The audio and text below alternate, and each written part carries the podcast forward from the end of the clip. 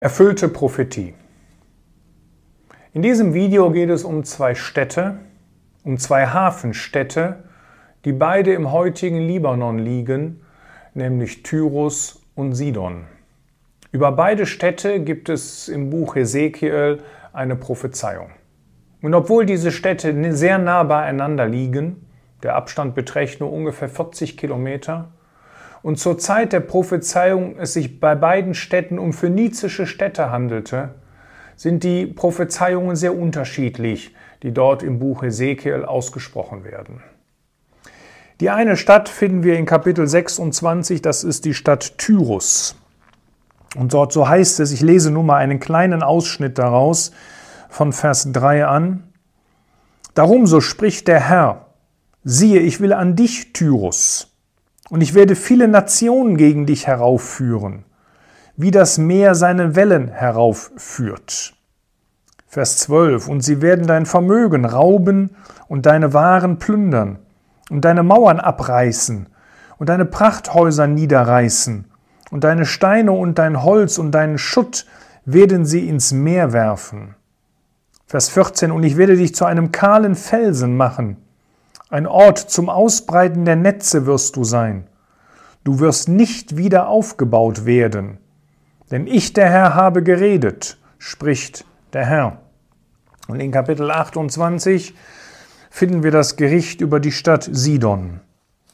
Vers 20. Und das Wort des Herrn erging an mich, indem er sprach, Menschensohn, richte dein Angesicht gegen Sidon und weissage gegen es und spricht, so spricht der Herr, siehe, ich will an dich, Sidon, und will mich verherrlichen in deiner Mitte.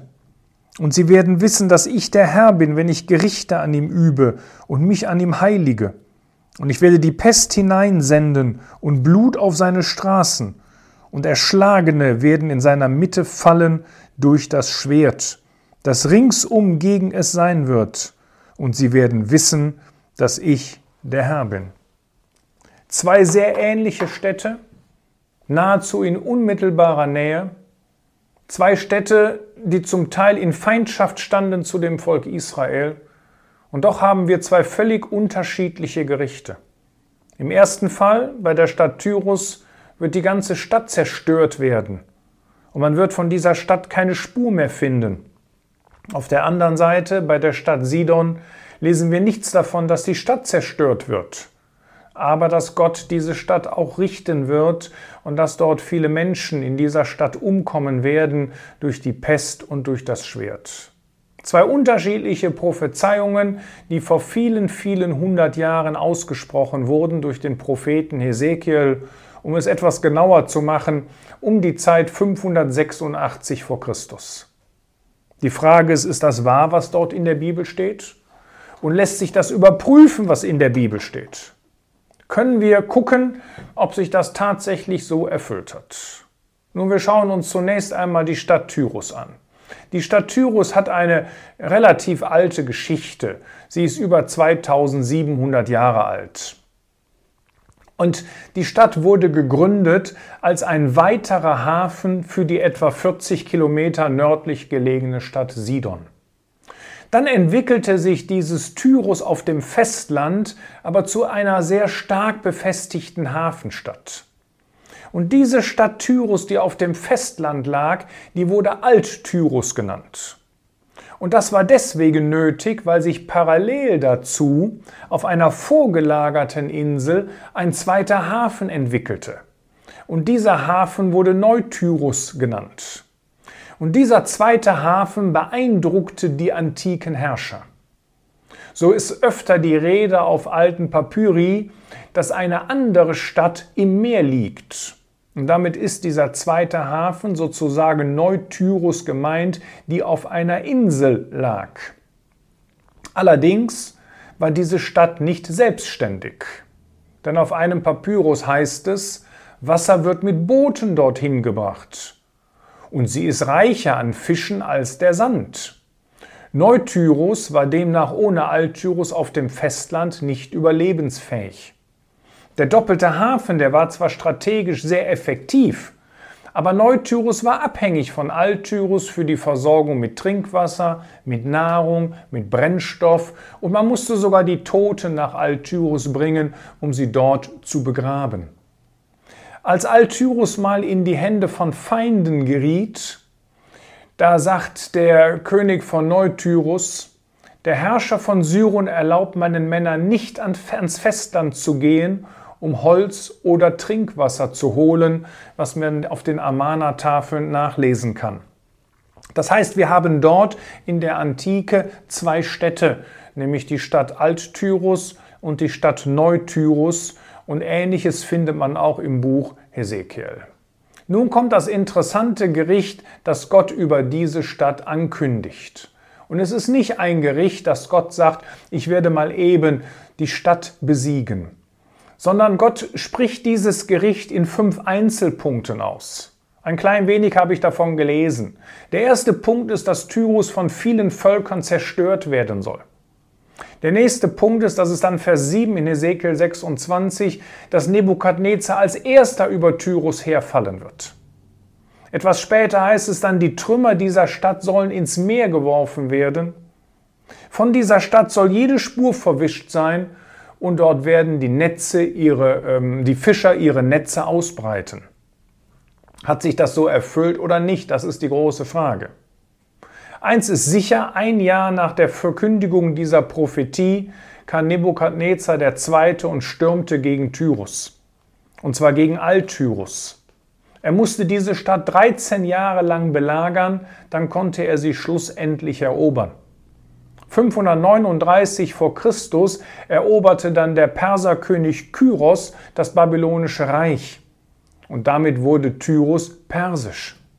Damit sind die ersten beiden Punkte schon erfüllt, dass Tyrus von mehreren Königen äh, besiegt und erobert worden ist. Aber die größte Prophezeiung, die dort erwähnt wird, die steht noch aus, nämlich dass man sämtliche Steine dieser Stadt ins Meer werfen wird. Und das ist etwas, was eigentlich in der Geschichte noch nie passiert ist. Und die große Frage, ist das mit Alttyrus passiert oder nicht? Wir müssen noch einige Jahrhunderte warten, bis Alexander der Große gekommen ist.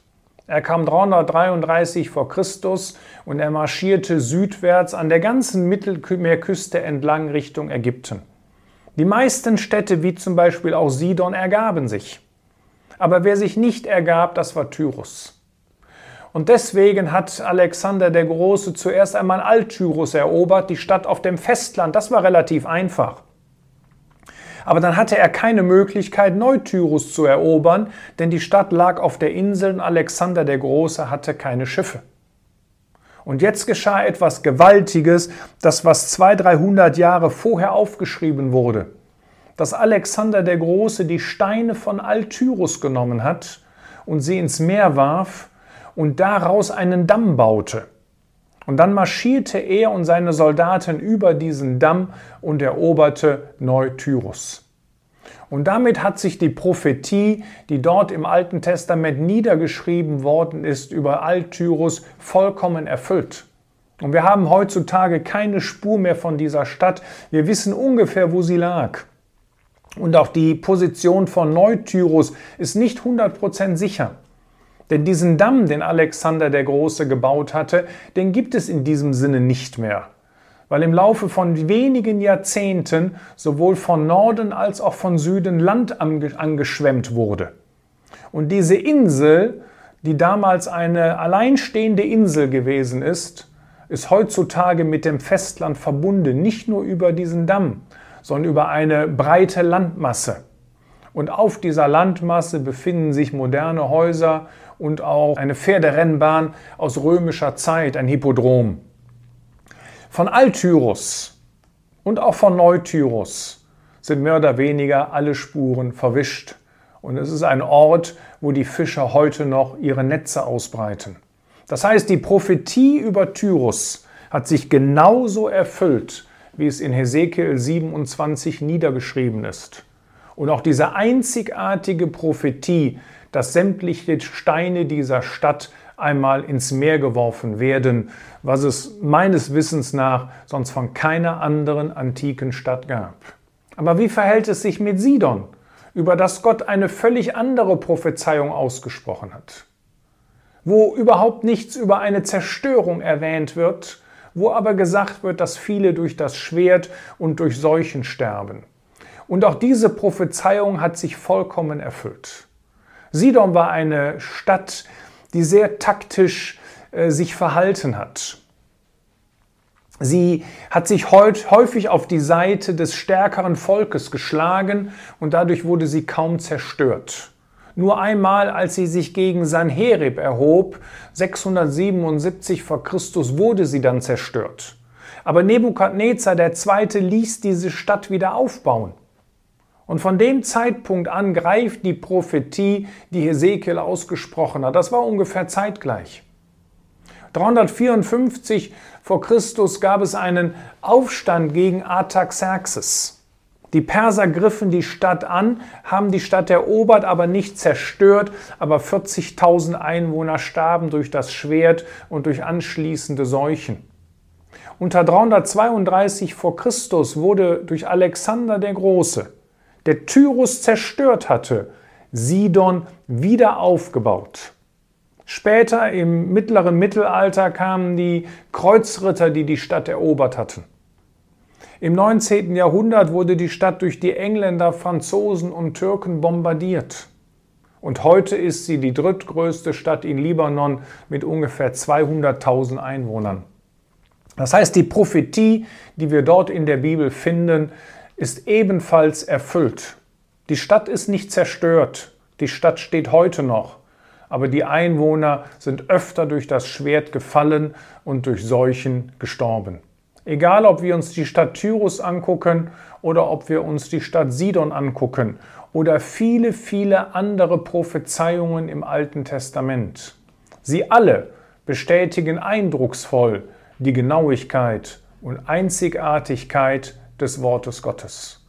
Man kann davon überzeugt sein, dass das Wort Gottes wirklich die Wahrheit ist genauso wie es in 2 Samuel 7, Vers 28 steht. Und nun, Herr, du bist es, der da Gott ist, und deine Worte sind Wahrheit, und du hast dieses Gute zu deinem Knecht geredet. Die Bibel, das Wort Gottes, ist die Wahrheit. Und die erfüllte Prophetie gibt einen beeindruckenden Eindruck davon.